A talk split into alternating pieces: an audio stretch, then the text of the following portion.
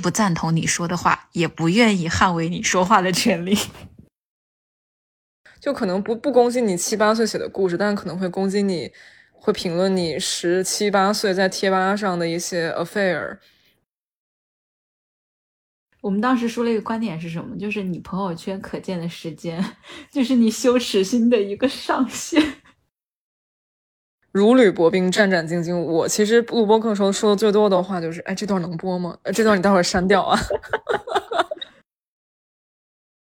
你只要不公开支持我，你就是在暗中反对我。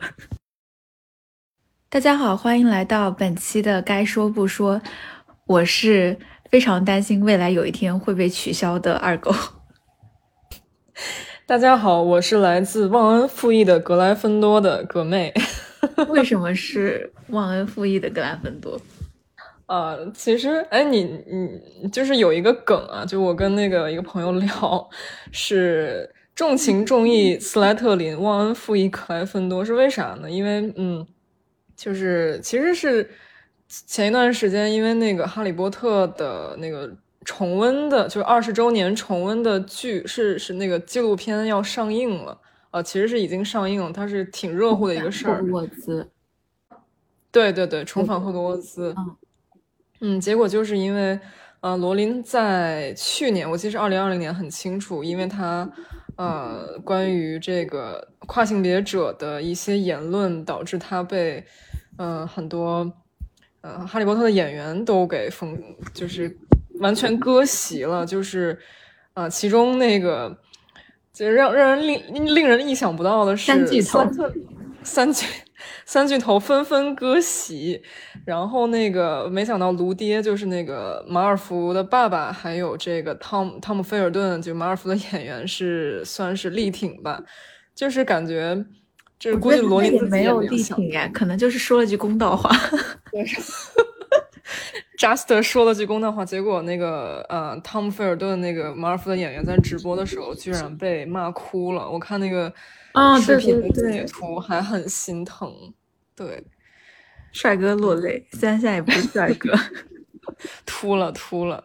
那就很好玩的是，就是嗯，重返霍格沃兹这个。《哈利波特》二十周年的纪念片已经上了，然后很多主创去回忆当时拍摄的一些情节，然后有很多段落被大家拿出来讨论，比如说，嗯，像当时试镜的时候，三个小演员是怎么演的呀之类的。但是有个很有意思的现象，就是很多人会在里面找，甚甚至是在它上映之前，大家就已经开始就吃瓜群众开始讨论说，他们会不会请 J.K. 罗琳也来做这个重温的回顾。然后呢，在这个重返霍格沃兹上映之后呢，大家就在这个片子里去找 J.K. 罗罗琳的身影，其实是有他的，而且也不也不少，就没有说被剪掉什么的。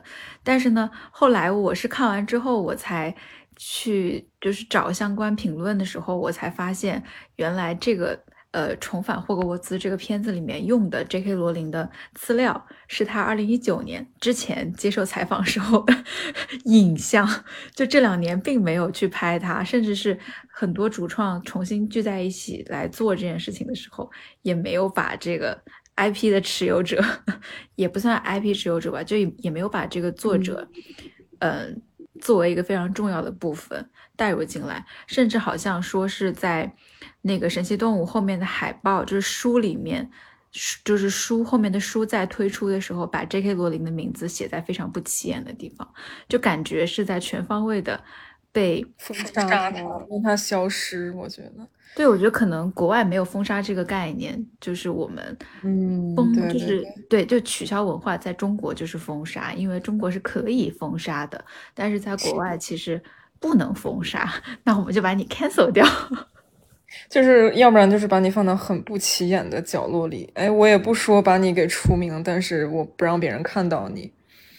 对，然后大家其实会，嗯，可能不太清楚背景的，呃，我们听众他可能就不太知道为什么会这样子对 J.K. 罗琳，哦，他做错了什么？是他后面的书写的太烂了吗？好，并并就没有。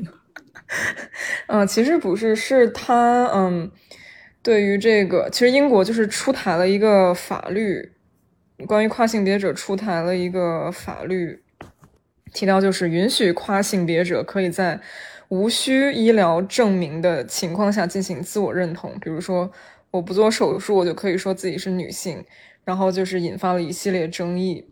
然后结果，J.K. 罗琳发表了一一些，嗯，我觉得，我我觉得对我对我跟二狗，我不知道你啊，我觉得对我来说很正常的一个言论，声称自己生理性别是这个样子，难道就可以真的自由进出女女厕所的这这样一种类似的观点？我觉得说挺对的呀。结果就是受到了很多嗯跨性别组织的谩骂。然后一一时就是激起千层浪。这个争议最开始其实是在英国这个法法案颁布之后，是有一位税务专家叫玛雅，这个玛雅就是一个女性，她在网上发了很多条 Twitter，表示她自己对于这一政策的反对和担忧，就是觉得，嗯，比如说跨性别者不应该参加女性的比赛，就像是好，我其实是一个。男生，然后我心理上觉得自己是女生，然后我就可以参加女子田径比赛。其实 对于女生来说，说实话，在我看来不是很公平。对对对。然后他就发表了一些类似于这样的观点，但是没过多久，他就被公司给开掉了。就是 就是相当于就是说你在外面的这样的言论，就是价值观的问题，还有涉及到跨性别群体的歧视。然后就是觉得可能对公司的 reputation 啊，对团队氛围啊影响都很消极，所以把玛雅给开掉了。然后针对把玛雅开掉了这件事情，J.K. 罗琳在二零一九年底。他最开始是发表了一条支持玛雅的 Twitter，他的意思就是说，你可以穿任何你想穿的，然后你可以用自己喜欢的方式来称呼自己，和喜欢的人上床，在和平与安全中过着美好的生活。但仅仅因为声称生理性别是客观存在的，一位女性就该失去事业吗？我站在玛雅这一边。其实 Jake 罗琳是非常刚的，就是挺了。之前发表对这个法案发表了很多 Twitter 的玛雅，也是因为这条 Twitter，就是大家都知道，J.K. 罗琳他其实自己也是不认同那个这个法案，对，就是针对跨性别群体的法案。然后他站出来公开表态，是因为玛雅被开除的事件，但是在接下来的过程中。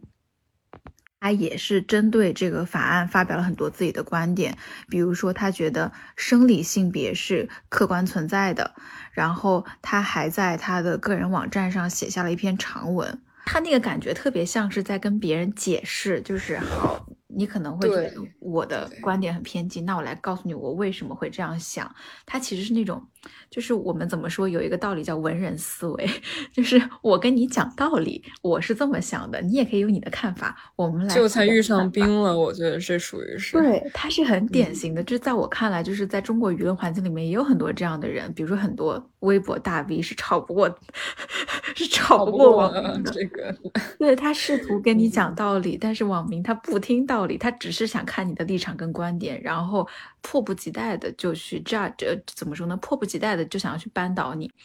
比如说，我们刚刚有聊到说三巨头其实是跟他割席的嘛，但是我后来去查资料的时候会发现，三巨头就是我当时对这个事件的印象是三个主演跟他就是就是相当于是说 J.K. 罗琳的。观点跟我们没关系，跟我们啊霍格沃兹没关系，呃，跟我们那个格兰芬多没关系。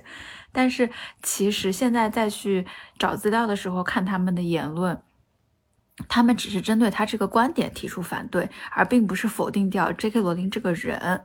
所以，因为他们毕竟当时也是由哈利波特的书粉转化成他的演员的嘛，所以我会觉得，是不是因为当时他们很。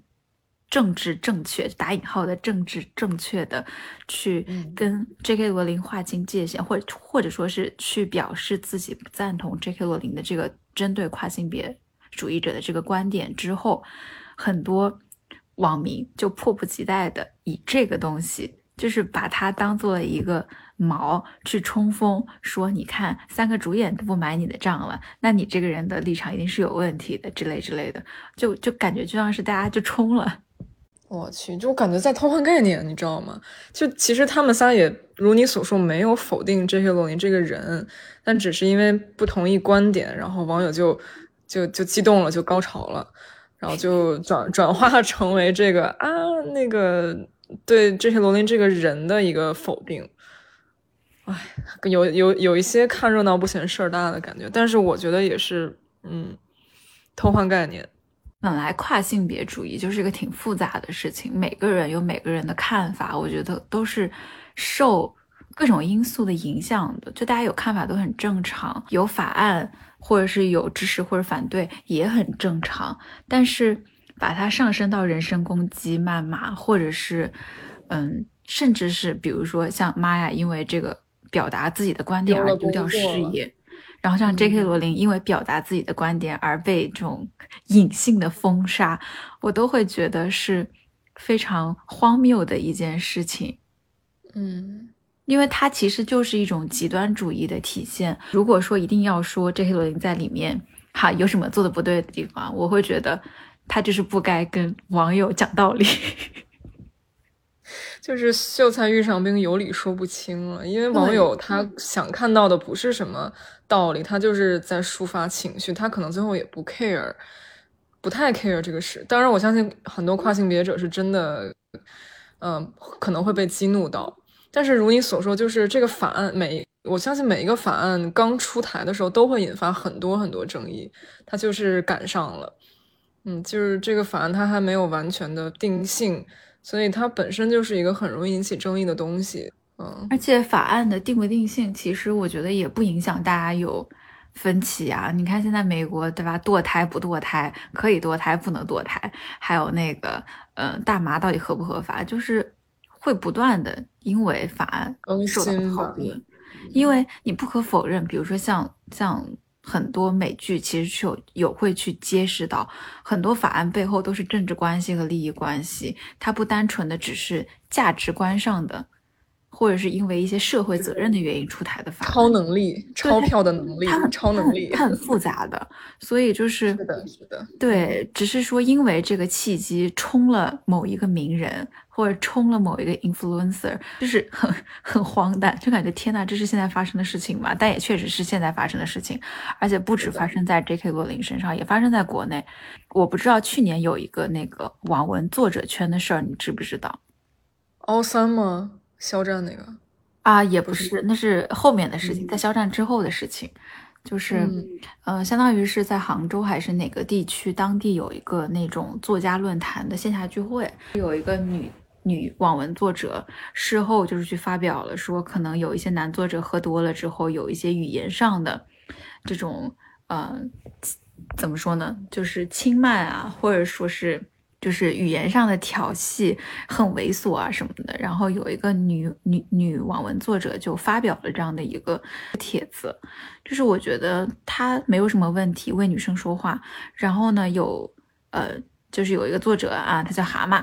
直接其实说的不是他，他都没有参加这个聚会，但他跳出来，就是相当于是说，感觉像是被冒犯到了一样，跳出来说，嗯，不是所有男人都是这样的呀，我们也不是一定要跟你怎么样啊之类之类的，然后就是就反正特别的恶臭。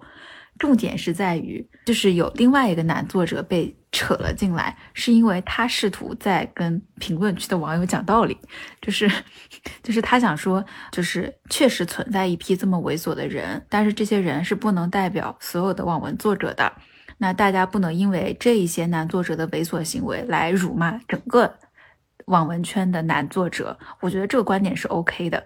然后呢，他就试图拿这个观点来反复论证，去跟。去发微博来讲道理，这个过程就特别像，嗯，当时为反就是为就是针对跨跨性别主义法案的这个发表一系列观点的 J.K. 罗琳，就是我在尝试告诉你怎么可以去辩证的看待这个事情，以及我的观点是什么，我为什么会有这样的观点，我来告诉你，讲给你听，你也可以有你的观点，但是你你但但是你不要骂人，也不要因为。你有你自己坚持的观点，而去，呃，取消掉或者说是去诋毁、去谩骂跟你观点不一致的人。后来就是反正吵到最后，这个作者就退网了。天，就是从微博退出了，因为他觉得实在是无法跟网民去把这个道理说通，因为就是这这一批微微博网民的做法，就跟当时，呃，去揪去拿着放大镜去找 J.K. 罗琳的 Twitter 的发文的那些外国网民是一样的，他根本不在乎你这一段话的逻辑是什么。你表达的观点是什么？你的中心思想是什么？他只在乎你的里面有没有出现我不想看到的词，或者说是你里面有没有一些语句是我可以拿来作为攻击你的武器。是这样的，你知道刚才其实就刚才那个网文作者跟网友互飙的这段，就是很，其实就是很像我们平时打架的时候，就刚开始还会讲讲道理，后面就是互飙垃圾话。不讲武德，不讲武德，年轻人不讲武德，直接朝着裤裆子踢。对，最后到最后全都是那个完全不讲逻辑，互飙垃圾话。嗯，对，所以我就是觉得，你你如果我是 J.K. 罗琳，我来复盘这件事情，我会觉得我真的不要跟这些人讲道理，太可怕了。不好在 J.K. 罗琳好像还不没有退网，也不至于。他非常的坚挺，因为，嗯，对他非常的坚挺，他反正就是表示自己做好了被抵制的准备。就是很感慨的是，他当时其实发了很多很长的文章来论论述他的观点，但是根本就没有人耐心去看完他到底在说什么。而只是像我刚刚说的，拿着放大镜去找出其中对他不利的词，或者说是对另对对立立场有有好处的这样的一些句子，然后来放大、来渲染，就跟就跟现在很多抖音上 做一些那种电视剧还有电影的剪辑，结果最后你会发现那一分钟的视频跟电影一分就不是一分钟看完，一分钟看完什么让子弹飞，一分钟看完那个，对吧？啊，你知道，其实刚才，当当你说网友像列文虎克 一样找那些对他们来说有利的词的时候，其实就是让子弹飞的一个剧情，就是那个六子，六子被那个诬陷了啊！我说你就吃我，我只吃了一碗粉，你偏偏说我吃了两碗，啊！其实大家都知道，但是他就是想搞你，你有什么办法？对，是在一不断的重演，我觉得这就是让我想到了，就是嗯，呃，《新周刊》在一篇公众号的文章里面，对 J.K. 罗琳的这个事件呢，有一个评价，就是本该多元包容的讨论空间，变成了我既不赞同你说的话，也不愿意捍卫你说话的权利。你无权保持沉默。对呀。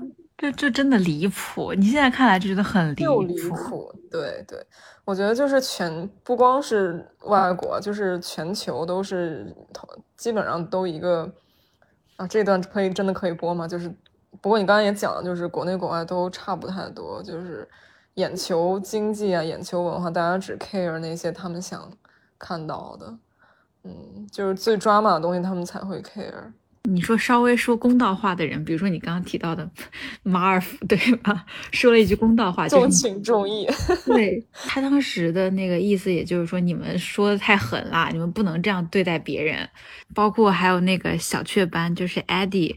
嗯，神奇动物的男主，然后他也有说，就是有些人身攻击的言论是不是太过头了？然后纷纷的就有人去骂他了，就觉得啊，好，你站 J.K. 罗琳，那我就来骂你，你是不是演过变性人？你不配演 变性人。我去，我去，这个就人家这两人只是 trying to be nice，这俩就像打架里面的和事佬一样，哎，别打了，别打，结果结果同样还是被打，而且被打的很惨。你这让我想到了很多那种格斗比赛里的裁判。对对对对。好，那其实我们讲完了，嗯，J.K. 罗琳的被取消的 J.K. 罗琳 之后，我们可以来聊聊什么是取消文化。其实取消文化在国在国内的意思就是封杀，但是我们还是把它稍微的拆解一下，就是在啊维基百科上，取消文化是什么？它早期呢，更多的是一种个体行为，也就是个人对于自己不认同的人的或事儿放弃关注，进行抵制。然后有一个很著名的 Urban Dictionary，有时候我也会去上去看一看，还挺好玩的。就他们会把一些明，就你搜一些明星的话，然后他们会给出一些很 mean 的 description，比如你搜什么 Justin Bieber，就会骂的骂的很难听。对，之前还说那个 Taylor Swift 是蛇。嗯，然后什么 Justin Bieber 是什么 girl 之类的，好命哦！我的妈呀！对，就是那个心情不好的时候去上面玩一玩。嗯，然后这个意思首次出现在二零一八年三月，《New York Times》呃，二零一八年的一篇文章，所有人都被取消了，Everyone is cancelled，描述的就是许多名人明星被粉丝取消的现象，比如说 Kanye West。然后也包括争议并不大的 Bill Gates，还有美美。随着时间的推移，美国政治与文化日趋极化，取消所带的惩罚意味也逐渐加强。被取消的对象逐渐从明星向作家、学者、教授、企业高管，甚至普通人转移。我觉得就跟国内的网暴，嗯，就是不光那个网暴明星，也还网暴素人，是吧？普通网友。被揪出来鞭尸，被取消的人常常不得不承受更加严厉的结果，比如作品下架、被迫辞职或者 get fired。这就是我在开头自我介绍时候说担心未来有一天我会被取消，因为它根本就不再是说只针对名人，只针对一些霸权垄断，而更多的是针对普通人。就因为就是像你刚刚说，随着时间的推移。我们必须要认识到一个现实，就不是所有的取消它都是合理的，它是很多都是让你觉得很荒谬的。比如说我们刚刚花了那么长时间去讲一个很荒谬的事事情和一个很荒谬的就被取消掉的人和好几个被被抵制的人，就让我们觉得就是现在的互联网时代真的非常的可怕。然后，然后比如说我现在特别清楚的记得，就以前上学的时候有一些机会。嗯，就可能那会儿真真人秀可能在国内刚刚开始兴起，就有一些真人秀综艺，什么一年级啊，嗯，完美假期啊什么的，就有一些真人秀节目。然后当时也是有大量的对素人嘉宾的需求。然后上学的时候有一些机会可以去成为这样的嘉宾，但是都被我拒绝掉了，因为因为我当时的想法非常的简单，就是。我的所我的 history，我的历史是经不起任何人来看的。哦，就是倒不是说我的黑历史有多么黑啊，但是也不是这样，而是在于我的内心承受能力，我没有办法，对，没有那么强，对我没有办法让可能看了节目来关注我的人看过我之前，比如说我小学发在网上的文章，我小学发的百度贴吧，我的追星帖，我懂你，懂你意思，或者说是我。我我在七八岁的时候写的童话故事什么的，我没有办法让更多的人以一个偏激的角度来看待我过去的 history，然后可能会产生的一些评论，甚至都不是谩骂，我觉得我都承受不了，所以我根本就不去考虑成为 influencer 或者成为一个就是有公众人物、有一定影响力的公众人物，类似这样。但是呢，从另外一个角度来讲，我也不知道。在若干年之后，短短几年之后，网红经济能这么赚钱？如果能知道的话，我觉得还是 可以冲一下。我应该冲一下的，我应该都是冲一下的。单车变摩托，反正你换句话说，虽然说互联网就是是洗不掉的，但是呢，互联网呢也可以说它没有记忆，对不对？呃，给你讲搞笑，就是我的同事会去谷歌我的名字，你知道吗？然后。这太可怕了！我觉得比这个更就是在在你说这件事情之前，我想呃不就是在你说谷歌之前，我想到的是领英。领英是一个很可怕的东西。我看过你领英，对，就是就是，当然我们俩没没关系了。就是比如说，我可能在换过数份工作之后。我未来的同事再看我领英会很可怕，但现在领英就是在中国没有了，也挺好的。对对对，这这可不兴说呀。嗯，它那个没有社交功能了。嗯，但是你的经历是会看到的，就看不到了现在。哦，是吗？啊，是的。不要问我怎么知道的，看不到。就是对你刚才说的，就是嗯。比如说你自己的黑历史，就是其实你不知道大家攻击你的点在哪，这才是最可怕的地方。就可能不不攻击你七八岁写的故事，但可能会攻击你，会评论你十七八岁在贴吧上的一些 affair。比如我我小学的时候还真有那种搜我的名字会搜到我在贴吧里的那些八卦。百度贴吧真的毁灭吧？毁灭吧？什什么时什么时候能清除一下？嗯，就是我倒是不是那种八卦，而是在于我以前百度贴吧非常的二。我建了一个班级群，然后哎，我也见过，我也见过班级贴吧，建了一个班级贴吧，然后班级贴吧没有人说话，我就每天自己在那里踩自己。现在看来真的好蠢，同道中人。嗯，我们生活在一个前所未有的后互联网时代，因过去的言论对一个人的过度批评，并不会有什么帮助。我觉得其实这是个人性的问题，就是人都喜欢八卦，都喜欢挖一挖、踩踩两脚，这就是个，嗯，人性发展到现，一个是人性的一个缺陷，另外就是互联网发展到这儿了。那对于大家，呃，八卦搜搜名字啊，踩一踩啊，那就更方便了，它就会不断的发酵、扩大、倍数的增长，这就是科技的可怕之处。call back 一下，我们第二期还是第三期的那个主题，就是不同域里不同的你，不同的你。对，其中就是涉及到朋友圈，对吧？三天可见，半年可见，一个月可见。我们当时说了一个观点是什么？就是你朋友圈可见的时间，就是你羞耻心的一个上限。我去，这个我你这句话可以当做该说不说年度金句了，我觉得。回头在春节回顾与展望里要 highlight 一下。对，然后特别那个，我也刚刚就想到说，我大概是在朋友圈这个呃功能刚推出的时候，我其实坚挺了大概一年多的时间，就是我都没有设置我的朋友圈阅读权限，因为我觉得我没什么是不能给人看的。我既然会发到朋友圈，因为朋友圈已经不是一个很私密的环境了嘛。就是因为涉及到的什么家人、朋友、同事太多了，所以我当时的想法是我没什么不能给人看的，我只要发出来我就 OK 的。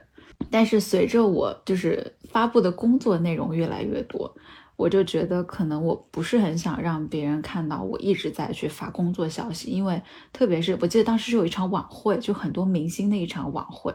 因为要发倒计时嘛，你懂的。然后倒倒计时还是不同明星录的，容易刷屏。哎，我可能一天会发个十几条，我就会觉得，嗯，确实是对别人造成困扰。然后如果有新加的，而且那会儿因为正好也是因为这个晚会要加很多明星的艺人经纪啊，加很多的，就是甚至可能会有一些大佬什么的。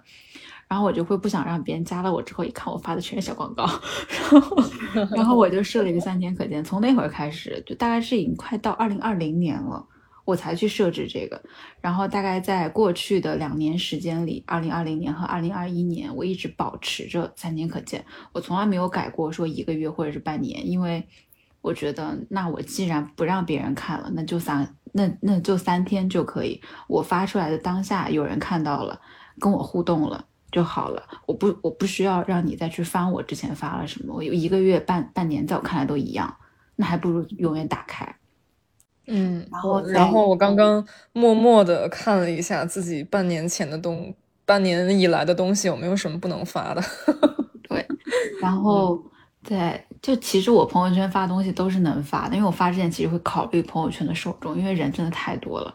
但是在去年，就是刚刚过去的十二月三十一号，我其实是在那一天的最后几个小时，我把我的朋友圈打开了。就是把一些我不想看到的广告给清掉了，然后也是算是我的一个 history 断舍离吧，断舍对，就是就我觉得还是属于我当时交朋友的一个初衷，就是我希望我不管是以什么样的方式加到，大家都能够认识，就是都能多了解了解你，对吧？对，就是你其实如果你想了解我，你可以通过朋友圈来了解我，因为我朋友圈其实也没有特意去凹人设什么的，就是可能都是发生在我身上的事情，比如说我们读书啊，我们做的一些很有意义的项目啊什么的，其实在朋友圈里都有，所以我会觉得也是一个很好的渠道，因为我一直以来是想这样做的，只是因为之前广告太多了，后来后来什么促使我现在又改成三天可见了？因为在在那个叫什么，嗯，就是。三十一号晚上有个非常意外的求婚，然后呢，求婚吧，就是呃发了一个，就是我发了一条有戒指的朋友圈，然后对，然后有戒指的朋友圈。后来我在就是发完这一条之后，我还是保持我朋友圈是可见的状态，直到直到过了两天之后，因为那因为后来不是去滑雪了嘛，什么什么的，然后我又开始想说，可能我发的时候只是想分享喜悦，但是看的人我不确定他会怎么想。嗯，我都没看到。对呀，因为你在滑雪，就是我相信也没那么多人看到，但是我会觉得可能，因为我其实不太确定这种涉及到物质，或者是涉及到一些消费行为，或涉及到一些价，大家会酸的。其实很多人是会酸的，也没有多大，就是就是我倒不确定是不是酸，就是我是觉得我，因为就像你刚刚说的，我不知道别人会说什么，也不知道别人会。以什么他？哪个点就引爆他了？你你 never know。对，所以我后来又考虑了一下之后，又改成三天可见，因为我不我不想删掉我发过的东西，也是因为做取消文化这个专题嘛。然后我刚刚有去想说，现在的人可能越来越不敢去表达自己了，包括我现在发微博，你知道我发微博有个习惯，就比如说涉及到吐槽某一件事情，除非是像嗯王力宏这种万人唾骂的类型。比如说涉及到我之前在吃一些瓜，甚至吃到我自己爱豆的瓜的时候，我都不敢发他的名字，因为他粉丝一定会过来骂我。即使我们都是他的粉丝。对，还是我刚才说的，就是你其实追星的，哎，粉丝总是比较狂热的，他带着很多 personal 的情绪，哎，反正就是要慎重，所以我就基本不怎么追星。对，所以我插会儿腰。就嗯，你看，不管是我刚刚分享的朋友圈的事情，还是微博的这个事情，大家都很恐慌。现在就是我会想到，嗯，很多人其实你看，我们现在身边有些朋友可能又不发朋友圈，又不发微博，就什么都不发了，就是拒绝对于任何事情发表任何看法，反而像我们现在偶尔还会有一些观点的。其实我们我我们发表观点，播一播播客。其实每次我们做播客的时候，我也是。如履薄冰，战战兢兢。我其实录播课时候说的最多的话就是：“哎，这段能播吗？这段你待会儿删掉啊。”这是媒体人的自我修养，我感觉。对，像我们真的就不管怎么说，虽然说大家现在都开始慢慢的会意识到对事情发表观点，或者发表一些很鲜明的观点，因为怕被拘嘛，对吧？你不知道哪枪就对着你了。但是我觉得我跟葛妹还是属于。很热血、很刚的，就还是会对我也觉得很刚去发生。嗯，以我们自己，然后每天就抱着啊，没准那个一会儿律师函就找上来了，没准下礼拜这个节目就停播了，但是还是要刚一刚，搏一搏。我也我也是在找这个资料的时候，就是看到知乎上有人说，就是说在二元对立的观点的人眼中。你只要不公开支持我，你就是在暗中反对我。我觉得可以用一句话总结：欲加之罪嘛，欲加之罪。对，就是你什么都不说也不对，你要不对，对，因为因为现在不是微博上有很多就是可能一些很敏感的事情，明星不站队嘛，就比如说公益呀，或者说是一些就是像特别是捐款，你记得吗？对，就很多明明星他。不去表态，或者是默默的就把它做了，但是呢，专门会有人找过去看，哎，你捐的少了，哎，你到底在哪儿捐了？你怎么没有公示什么什么的？就是会专门去去找过来，我觉得很可怕。就是你不能什么都不做，你也不能偷偷的、默默的去把它做了。你想低调的做也不行，你必须得有你自己的观点，不然你就是没有观点，你就在反对我。我觉得这样真的特别可怕。对，就是其实他们想搞，就像我刚才半个小时之前说，就他们想搞你，他们有任何各种方法可以搞你，躲不掉。最近有一个很火的电影，你看了吗？就《Don't Look Up》啊，看了看了。我其实是二二狗 给我布置的作业，但我一直很想看，我看了。最近很少有电影能让我每隔十分钟就笑一次，嗯。其实黑色幽默还挺多，比如说那个稍微小小剧透一下啊，其实也是在故事梗概里，就是两两个唯二的科学家发现地球可能在六个月之后。唯二的科学家挺好阴阳。哦，我不小心阴阴阳了一下。他们是俩天文学家，然后发现。六个月之后，彗星要撞地球，然后地球就趋于毁灭，就是 No One Can Survive，我还是蛮推荐大家去看一看的。包括讽刺了很多，其实近年来我觉得都是近两年来发生的事情，比如说这个娱娱乐至死啊，然后那个包括美国的一些政治问题。其实那个 Meryl Streep 演的很像 Trump，就是个女版的 Trump，反制嘛。对，相当的反制。他的影射真的太多了，但是我觉得我很喜欢他的一点是，我也一直在笑。但是我会觉得他很妙的地方是在于，我笑的同时，我觉得这个事情很荒诞，很好笑。但是我笑的时候，我知道它是真实发生的，它是真实的，就是笑着笑着就哭了，就笑着笑着就就就是我说的。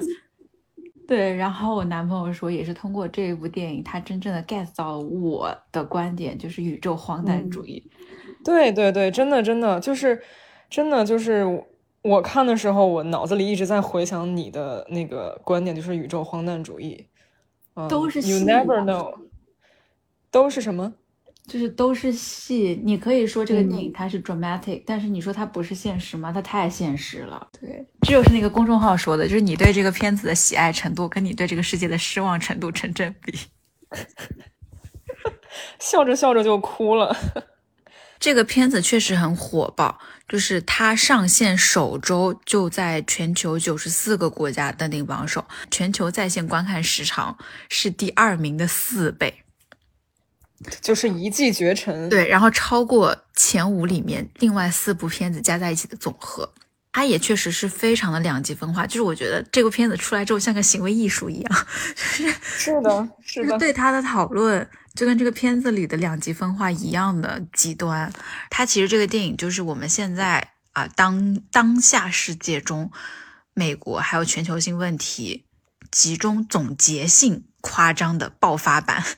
那个假装在纽约公众号里面有一段总结，就是说它是政治失范、精英失格、媒体失准、大众失声。对，你知道我还想。分享一段我看完影评的一小段话，就是两年以来发生的一切都黑得鞭辟入里，民众狂欢，学者无力，事不关己高高挂起，人类一败涂地，真就宇宙荒诞主义。你竟然还押韵了，我的妈！对我完全可以上大刺一下。那个下一季中国中国有嘻哈业余选手。然后我就是觉得世界在反思和不思悔改之中螺旋下降。我觉得个体永远都有希望，世界呢，我持悲观态度。嗯，其实这个这个这个这个剧本，为什么我们可能经过这两年对他的感触更深？它又让我们看到了就是新冠的，对吧？你戴口罩跟不戴口口罩，你你打疫苗跟不打疫苗，你隔离跟不隔离，你封城跟不封城，对吧？完了，我感觉这段又播不了。我还我试用期还没过呢，家人。OK，Anyway，就是啊，对吧？懂你意思。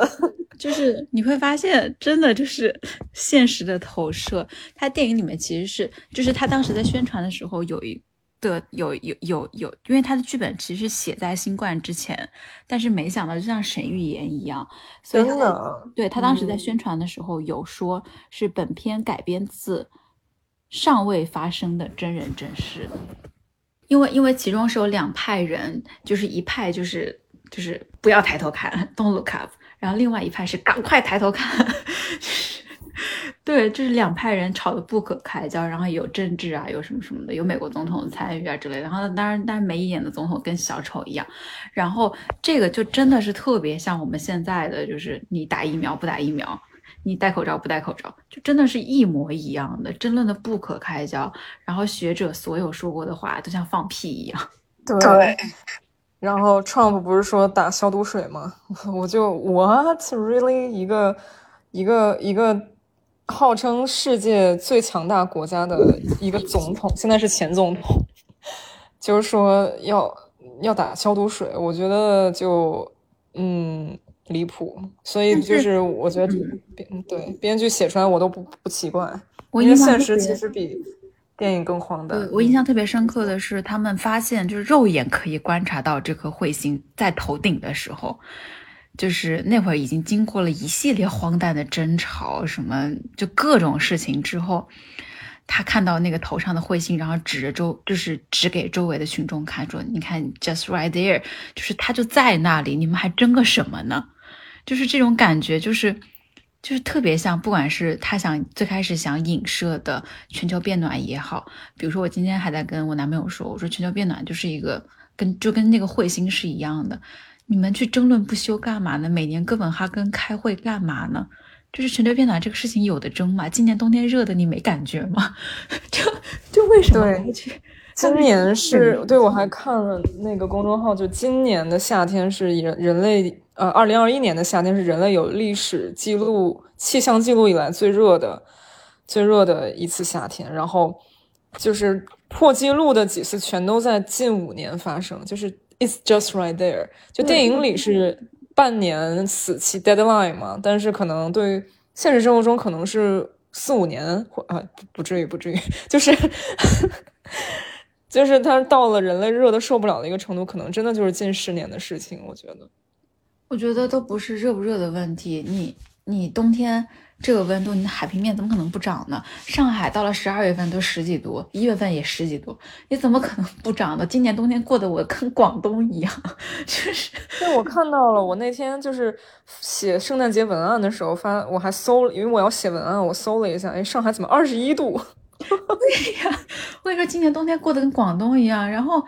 就跟电影里一样，大家都是还在自己过自己的，很快乐，在网上去看抖音什么的，根本就没有人去 care 全球变暖这件事情。但冬天已经热成这样了，大家真的不担心吗？就是我，我几近崩溃，你知道吗？我每次在穿着羽绒服出门，发现我热的不行的时候，我就想那些企鹅怎么办？那些北极熊怎么办？当然，我觉得这这个不是全球变暖最大的问题，最大的问题就是你的冰山融化了，海平面上涨，人类是要被淹死的呀。而且你知道看吗？后天后天对对，你知道去年冬天北京是零下十六度哦，就跟北极差不了几度了。嗯，就想想有多离谱。但但其实我觉得《Don't Look Up》这个电影跟我们这一期，嗯，切合度最高的一个点，因为它我们之后可以单开一期来单聊这个电影，它的信息点太多了。但是我们我会觉得跟。我们取消文化贴的最深的两个两个点，一个是两派阵营极端主义，然后想要，然后各种想要捂住对方的嘴，你不许说，我说的是对的，你过来呀，你过来，然后最到最后互飙垃圾话。对，还有一个 是。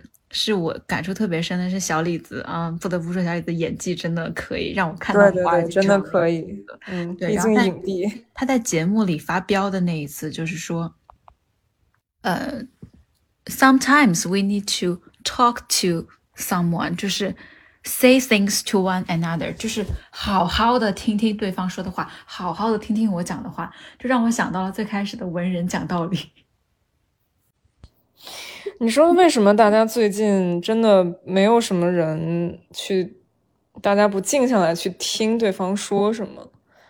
因为可能说实话，就现在节奏太快，人太浮躁了。对对对。大部分的时候，我也只想听我想听的东西，就是很很坦白的讲，如果在我没有想要去静下心来思考，或者想要去接受到一些新的观点的时候，我也我也爱去看一些很娱乐化的东西，去听我想听的话。去断章取义吧，断章取义。对我也会，他确实很很轻松。对，对我也会去看一些很快速的电影解解说，我会的。只是说，可能我不会把它当做一个真理，或者当做一个绝对的事情。但是我会去选择这样的消遣方式。对，我觉得就至少我们这一代还是小时候接受过慢节奏的一一些时光吧，但是。我我有一有段有一次，昨天看豆瓣的影评，就是说现在的小孩，现在小孩对于一个电影的评价，好像是他好不好笑，这就很可怕。嗯，也引起了我的一些恐慌，你知道吗？对，然后我就想到了，嗯，也是在这次找资料的时候，有一个知乎作者，他叫宗成，他对于取消文化，嗯，有一段解释，也也也不是有一段评论，我觉得是。醍醐灌顶的，就是他说，今天的社交平台拥有一种膨胀的权利。这能播吗？好，这这不能播，我就不读了。这到这到一种，我我觉得咱们俩的这期播客也是行为艺术，好吗？这能播吗？这能播吗？这到这到膨胀的权利为止。然后大家想看，可以再去看，在知乎上看这篇帖子，我觉得说的挺好的。然后他有说到，嗯，我们会发现，当取消文化被互联网巨头以道义之名利用，它变得看起来大快人心，却又是对网民的互联网身份、财富和内容更加无情的清洗。